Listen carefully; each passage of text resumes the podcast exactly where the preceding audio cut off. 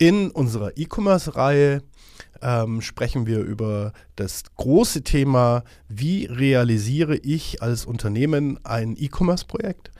Philipp und ich werden darüber reden, wie am besten die Planung aussieht, auf was man bei der Realisierung achten muss. Es wird um Themen gehen, rechtliche Geschichten, Planung und Anbindung von technischen Schnittstellen, überhaupt das technische Equipment. An was muss ich eigentlich alles denken, um aus einer Idee, aus einer E-Commerce-Idee ein erfolgreiches, für alle Seiten erfolgreiches Projekt planen und realisieren zu können. Und hier beginnen wir mit Teil 1. Kommen wir zum Thema E-Commerce. Großes ja. Thema. Ähm, unser Thema. Unser Thema. Thema unserer Kunden. Genau. Ähm, warum wollen wir darüber sprechen? Ich würde gerne mit dir mich mal über das Thema E-Commerce unterhalten, weil wir ja beide den Eindruck gewinnen, dass es da unterschiedliche Vorstellungen gibt. Was ist E-Commerce eigentlich genau? Und das Zweite ist, immer ein Thema, was kostet E-Commerce eigentlich? Ja, das kann man grundsätzlich, vielleicht können wir das eingangs schon sagen, ähm, es wird, glaube ich, bei unseren Podcast-Folgen nie eben ähm, die, ähm, die Zahl geben, weil die gibt es nicht. Genau. Ja. Ähm, es fängt an und es hört irgendwann irgendwo vielleicht mal auf, aber es ist am Ende ist es ja was Fluides, was ja auch ne, genau. betreut genau. werden muss. Aber ich glaube, wenn die, äh, äh, die Zuhörer von unserem Podcast sich alle Folgen zu diesem großen Thema anhören, dann werden sie auch verstehen, dass sich die Kosten für so ein Projekt immer aus streng definierten und klar formulierten Aufgabenstellungen ergibt. Und darum kann man es im Vorfeld nicht sagen. Also diese klassische Situation, Interessent kauft, kommt auf uns zu, nimmt Kontakt auf, wir telefonieren, ähm, ja, wer sind Sie, um was geht's? Ja, ich hätte gern Wordshop, äh, ähm, Webshop, wunderbar. Ja, sagen Sie mir mal, mit wie viel Geld muss ich denn da rechnen? Und da sind halt die Leute oft enttäuscht, wenn wir einfach keine Antwort geben, wie du richtig sagst. Da gibt es aber auch die klassischen Kollegen aus ähm, dem Podcast-Bereich, die da auch schon mit Werten um sich rumschmeißen. Also dann irgendwie, ja, der Shop kostet so und so viel. Das ist ein totaler Schwachsinn. Find also das ist so unprofessionell, ähm, dass es knallt. Und da muss ich auch sagen, ähm, dass wenn man sich sowas anhört, ähm, sowas würde ich sofort ausschalten, ähm, weil das einfach ja keinerlei ähm, keinerlei Fundament hat, woran dieser Wert festgemacht ist. Und ähm, man, man kann auch da eben eine Zahl, wie der Marc schon gesagt hat, erst fassen, wenn man überhaupt eben ähm, die Anforderungen kennt. Genau. Ähm, vielleicht am Ende, dann haben wir genug Bashing betrieben. Ja. Bisschen ich habe neulich auf YouTube ein Video gesehen eines äh, äh, jüngeren Mitbewerbers. Äh, YouTube-Video war jetzt sinngemäß so ungefähr in 15 Schritten zum erfolgreichen Web ähm, Webshop. Mhm. Und da kam, hat er sich zu der Aussage hinreißen lassen, ja, ein professioneller Webshop kostet zwischen 5.000 und 15.000 Euro. Mhm. Ähm, abgesehen davon, dass das natürlich nicht der Wahrheit entspricht, habe ich mich die ganze Zeit gefragt oder auf die Begründung von ihm gewartet, wie kommt er eigentlich auf diese Zahl? Ja. Aber das hat er natürlich nicht erzählt, sondern er hat es nur mehrmals erwähnt, also 5.000 bis 15.000 äh, Euro. Ähm, ja. Und drum haben wir eine kleine Liste gemacht. Und was muss man bei einem Projekt, bei einem E-Commerce-Projekt eigentlich alles denken? Was beinhaltet das alles? Und wenn man das alles zusammengeschrieben hat, kann man die Stundenschätzung machen. Und auf Basis dieser Stundenschätzung kommt dann in der Regel das Projektbudget raus. Genau. Und neben der Kostengeschichte machen wir auch immer wieder die Erfahrung, dass Projekte manchmal ein bisschen holpern oder es zu Missverständnissen kommt, wenn einfach Agentur und Auftraggeber eine unterschiedliche Sprache sprechen oder einer von beiden Teilen ähm, einfach nicht diszipliniert seine Hausaufgaben gemacht hat. Das betrifft auch Agenturen. Ähm, Stichwort Pflichtenheft, auf das wir noch kommen werden. Dann fangen wir mal an, wenn ein Kunde auf uns zukommt und sagt, ich habe Projekt, bleiben wir beim Thema Webshop. Mhm. Was machen wir zuerst? Wir machen zuerst einen Workshop, bei dem wir die Ziele dieses Projekts definieren. Warum? Aus den Zielen ergeben sich dann die technischen Anforderungen, die gestalterischen Anforderungen, die Marketinganforderungen, die SEO-Anforderungen, die Anforderungen und Möglichkeiten, auf welchen Channels man dann den fertigen ähm, Shop auch bewerben kann. Und darum ist es unheimlich wichtig, nicht nur darüber zu sprechen, sondern das Ganze zu verschriftlichen. Das muss, das erwarten wir von unseren Kunden wirklich. Das muss kein episches Buch werden, aber wir erwarten schon, dass das Ziel des Webshops verschriftlicht wird. Und dass diese Verschriftlichung des Zieles ist dann zum Beispiel auch der erste Teil, da komme ich zum nächsten Punkt, des sogenannten Lastenheftes, auf das wir Wert legen. Ohne Lastenheft nehmen wir keine Aufträge an und schreiben übrigens auch keine Angebote. Vielleicht kannst du kurz Philipp, sagen, genau, Lastenheft ist? Würde ich sagen, ist ein Pflichtprogramm, jeden Unternehmer oder jedes Unternehmen. Ähm, oft wehrt man sich natürlich dagegen, weil das natürlich auch ähm, mit Arbeit verbunden ist und es ist auch nicht wenig, je nach Projektgröße. Aber es ist hilfreich, weil man zum einen jeder Agentur, die man anfragt oder auch in einem Pitch im Prinzip die gleichen Informationen weitergibt und ähm, dann im Endeffekt auch eine Basis hat, worauf man ein Stück weit die Agenturen oder die Dienstleister vergleichen kann. Weil ähm, diese, man kennt es vielleicht auch, wir hatten da auch schon einige Termine früher. Ähm, es kommt ein Kunde und der erzählt einfach bei in einer Kaffeelaune, ähm, was er denn so vorhat, was er möchte. Man notiert sich zwar die Sachen mit, aber, und das ist der Klassiker, ähm, ich dachte, ich meinte, ähm, aber ich habe gedacht, ähm, das sind dann so klassische Aussagen, die man im Projekt hört.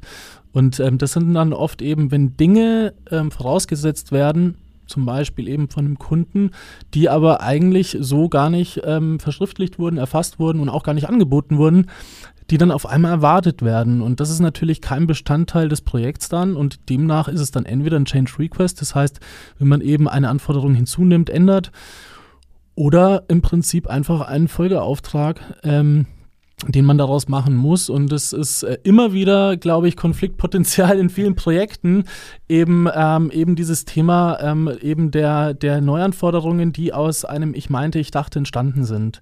Das ist auf jeden Fall keine Grundlage für eine gute Zusammenarbeit, weil man sich ähm, in digitalen Projekten eben an die Schriftform hält ähm, und ähm, dort auch eben alles dementsprechend schriftlich durchplant. Und dazu gehören Lastenheft genauso wie dann eben das Pflichtenheft. Vielleicht ganz kurz. Definition Lastenheft, Pflichtenheft. Lastenheft sind die verschriftlichten Anforderungen des Kunden an den Dienstleister. Und zwar bis ins Detail, das ist wichtig. Bis ins Detail, bis ins technische Detail, was erwarte ich? Und das Pflichtenheft für unsere Leser ist dann die Interpretation im Prinzip des Lastenheftes. Wir setzen uns dann hin und beschreiben unsere Leistungen auf Basis der geforderten Lasten, wie wir es umsetzen. Kunde schreibt, was will er? Wir schreiben, ist in Ordnung, wie setzen wir es um? Und da kommt, Philipp, du hast es schon angesprochen, ein wichtiger Punkt, das Thema Angebot, Pitch. Man kann nur verlässlich seriös Preise machen, wenn diese beiden Bestandteile im Vorfeld von beiden Seiten erstellt sind, weil dann kann ich auch vergleichen wenn ich mehrere Agenturen zu einem Pitch einlade. Und du hast das nette Wort Kaffeelaune gebracht, die ist nicht jeden Tag gleich. Der einen Agentur erzähle ich es am Montag so, am Dienstag vielleicht ein bisschen anders, dann sitzen auch Leute, die verstehen es vielleicht anders. Missverständnisse, andere Interpretation der Ziele, der Unternehmensziele, der technischen Ziele. Dann kann ich ja eigentlich die Angebote nicht mehr vergleichen. Und dann komme ich natürlich ins Rad. Dann muss ich aus dem Bauch raus entscheiden und das ist nicht immer die beste entscheiden. Und das ist dann auch eben so ein Thema. Ähm, wir handhaben das bei uns ähm, im Prinzip so, äh, wenn ein Lastenheft kommt, dann wird auch erst das Pflichtenheft erstellt, wenn es einen Auftrag dazu gibt.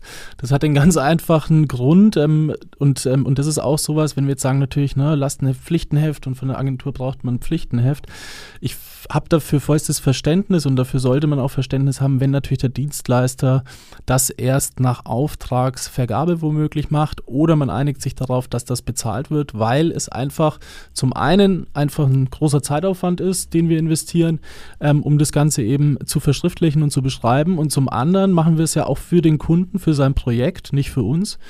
Ähm, und als nächstes ist es auch so, dass wir da natürlich einen gewissen Wissenstransfer leisten, der ähm, jetzt nicht unbedingt ohne ist und den wir dann dementsprechend natürlich auch vergütet haben wollen. Und das sind oft eben diese Themen, die wir zum Beispiel als Agentur ähm, eben haben, ähm, wo wir eben dann auch Unternehmen eben gut beraten können, wenn sie in so einer Auswahl drin sind, wenn sie eben zum Beispiel den geeigneten Dienstleister suchen oder eben beraten möchten. Da sind wir auch eben ähm, sehr ähm, gut in der Unterstützung, weil es dort schon eben die ersten, ich sage mal, ersten ähm, Dinge gibt, die man berücksichtigen sollte. Drum, das haben wir ja auch schon ein paar Mal gemacht, sind teilweise auch schon Kunden auf uns zugekommen, die gesagt haben, helft uns bitte beim Lastenheft. Ich komme hier mal zum nächsten Punkt. Internes Team. Für ein komplexeres Softwareprojekt ist es halt auch wichtig, dass das Team beim Kunden auch über die nötigen Kompetenzen verfügt, um ein Lastenheft zu schreiben. Und das ist völlig natürlich und normal, dass das vielleicht nicht vorhanden ist, dieses Team noch nicht. Ähm, auch da bietet sich oder empfehlen wir unseren Kunden, das muss nicht unbedingt, muss nicht ein Philips sein oder ein Mark, sondern generell externe Dienstleister, die einem helfen, ein professionelles Lastenheft zu erstellen. Können wir. Können wenn, aber wenn, wenn, also wenn es gar nicht anders geht, dann kann man sich gerne an uns wenden. Wenn man will. Ähm, Thema internes Team.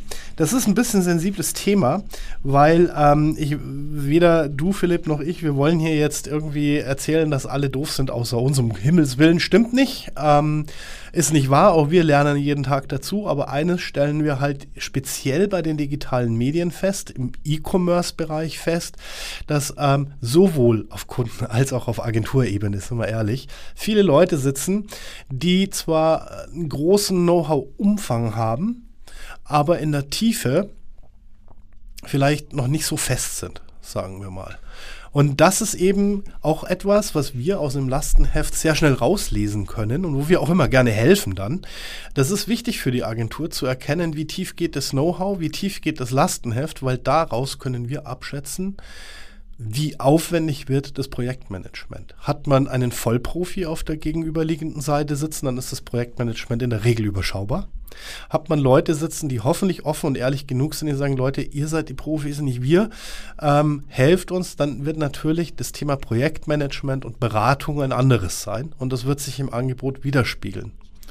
Und deshalb empfehlen wir unseren Kunden da einfach ehrlich zu sein. Wir sind es auch auch wir als Agentur haben, werden oft Disziplinen angefragt, wo wir ablehnen müssen, weil wir sagen, wir besitzen zwar schon Know-how, so ein bisschen so in die Breite, aber wir können es nicht in die Tiefe. Und dann suchen wir uns da externe Mitarbeiter, externe Partner oder wir lehnen konsequenterweise einen Auftrag auch mal ab. Das haben wir auch schon gemacht, wo wir dann gesagt haben, es tut uns leid, da sind wir einfach nicht kompetent genug. Ja, und ich glaube, das ist so ein bisschen das, ähm, vielleicht auch das Problem, dass man da ähm, zu sich selber einfach ehrlich sein muss und sagen muss, okay, inwieweit beherrsche ich das, bis zu welchem Grad und wo brauche ich Hilfe?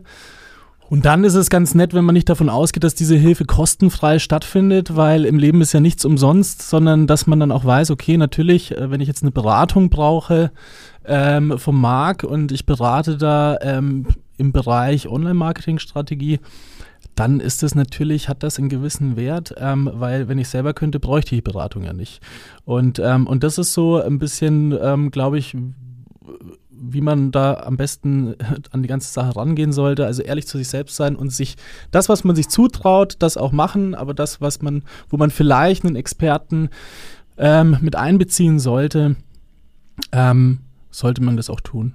Und am besten sind immer die Kunden bei uns gefahren, die dann auch auf die Experten hören. Side-Joke. ähm, internes Team. Aber natürlich ist man dann irgendwann an dem Punkt, wo man für seine Projektrealisierung auch das externe Team auswählen muss. Wieder Stichwort Pitch. Welche Agentur nehme ich? Nehme ich eine Agentur? Nehme ich freie Mitarbeiter? Kann ich es intern abbilden? Was soll ich extern rausgeben? Ähm, wie vergleiche ich die? Also ich habe da einige Erfahrungen gesammelt, auch einige Kundenfeedbacks äh, mir angehört in der Vergangenheit. Da gibt es ja oft dieses Thema, ähm, Thema Outsourcing, das heißt auch dann, dass man es dann zum Beispiel ins Ausland gibt oder eben ähm, an eine ähm, an eine Agentur, die das auslagert. Nehme ich eine Agentur, die hier in Deutschland ist, oder nehme ich, nehme ich einen Freelancer? Und da gibt es natürlich schon Dinge, die man berücksichtigen sollte. Da kommt es natürlich auch darauf an, was möchte ich haben. Ich ähm, muss da ganz ehrlich sagen und ähm, das total unabhängig eigentlich ich würde echt eine ähm, Agentur in Deutschland immer bevorzugen, weil ich da einfach die Rechtssicherheit habe. Das heißt, das, was ich bestelle, dafür, darauf habe ich einen Anspruch, ähm, genau dann wie so im Pflichtenheft beschrieben.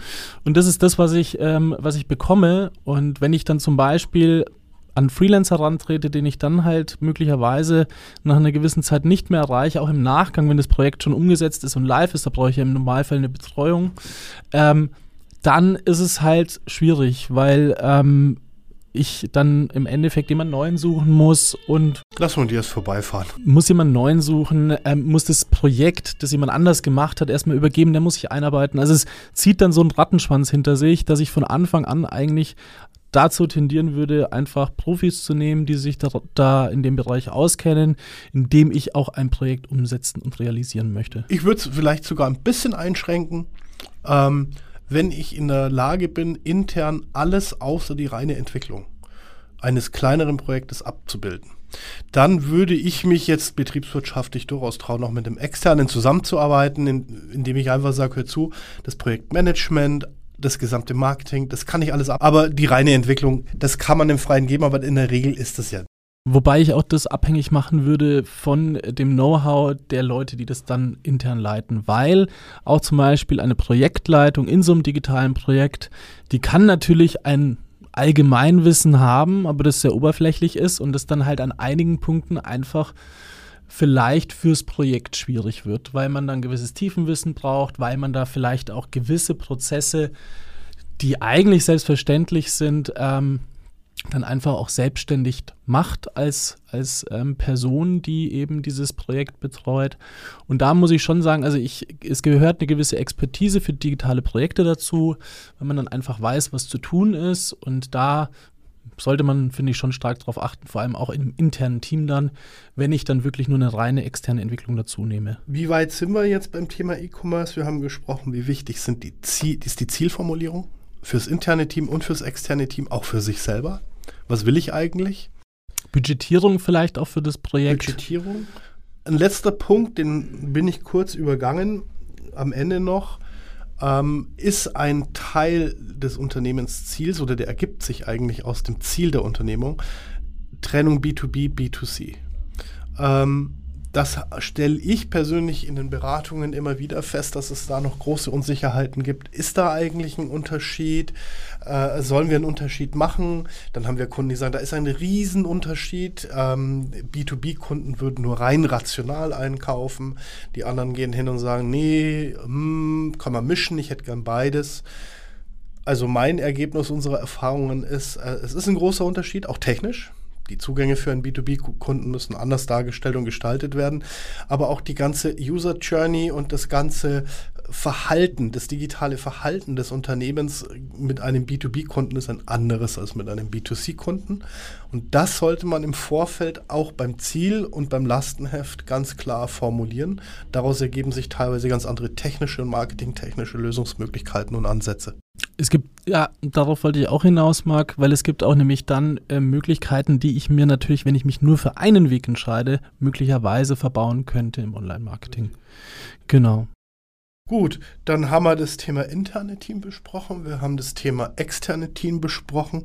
Ich glaube, für diese Folge reicht, reicht, es. Ja. Quintessenz, und das ist darauf wollten wir eigentlich raus. Wir haben intern diesen Podcast ja übertitelt, äh, so nett, die Zeiten des Wilden Westens sind vorbei, wir sind im digitalen Change Change-Prozess angekommen. Also man sieht oder man hört, besser gesagt schon, dieses, ich habe ein Produkt, jetzt baue ich mir da mal schnell mit irgendeinem Anbieter einen Shop auf und dann kann ich mir einen Lamborghini bestellen.